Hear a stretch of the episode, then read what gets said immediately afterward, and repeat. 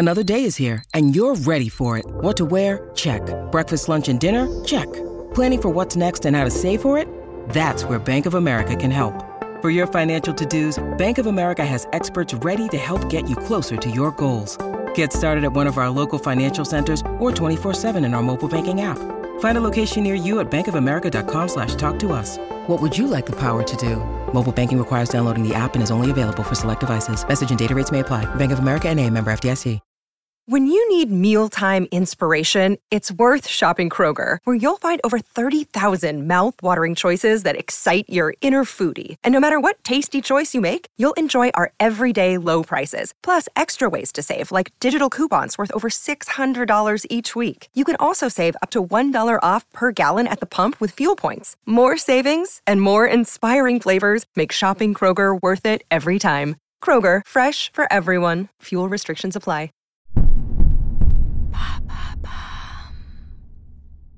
Comment Disney a-t-il contribué à l'effort de guerre en 39-45 Merci d'avoir posé la question. En 1918, le jeune Walt Disney s'engage au sein de la Croix-Rouge française en tant que conducteur volontaire au Havre. Comme pour ses frères, c'est une évidence pour lui de participer à l'effort de guerre. Pendant l'entre-deux-guerres, le jeune Walt Disney va révolutionner le cinéma d'animation et fonder le studio qui, en 2023, domine toujours Hollywood. Le prodige illustrateur poursuivra son combat contre les ennemis des Américains pendant toute sa carrière et notamment pendant la guerre 39-45. Pourquoi et comment Disney s'est engagé contre la guerre? La Walt Disney Company, créée en 1923, subit de plein fouet la crise économique provoquée par la Seconde Guerre mondiale. Au début des années 40, alors que l'Europe est en plein conflit, l'entreprise américaine perd une très grosse part de marché. En difficulté financière, l'entreprise doit trouver des solutions pour se redresser. Elle répond alors à des demandes des gouvernements américains et canadiens pour réaliser des films de propagande. Le court-métrage Disney le plus connu contre le nazisme est Le visage du Führer,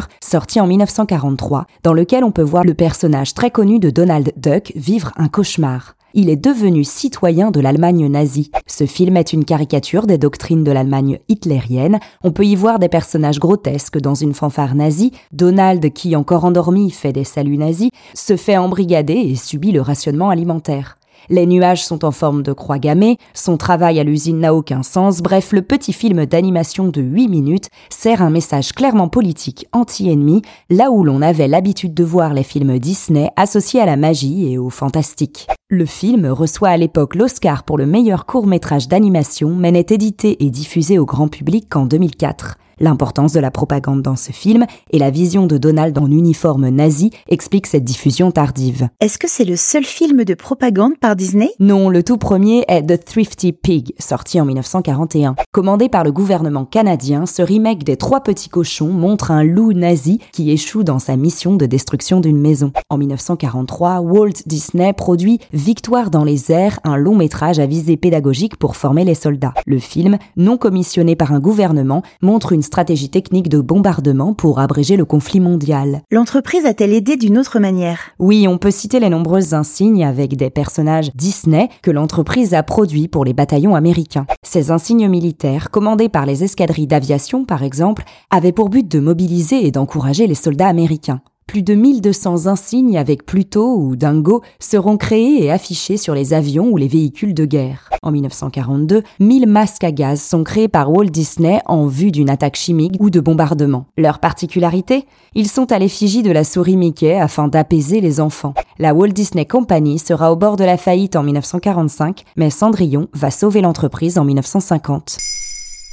Maintenant vous savez, un épisode écrit et réalisé par Carole Baudouin. Ce podcast est disponible sur toutes les plateformes audio. Et si cet épisode vous a plu, n'hésitez pas à laisser des commentaires ou des étoiles sur vos applis de podcast préférés.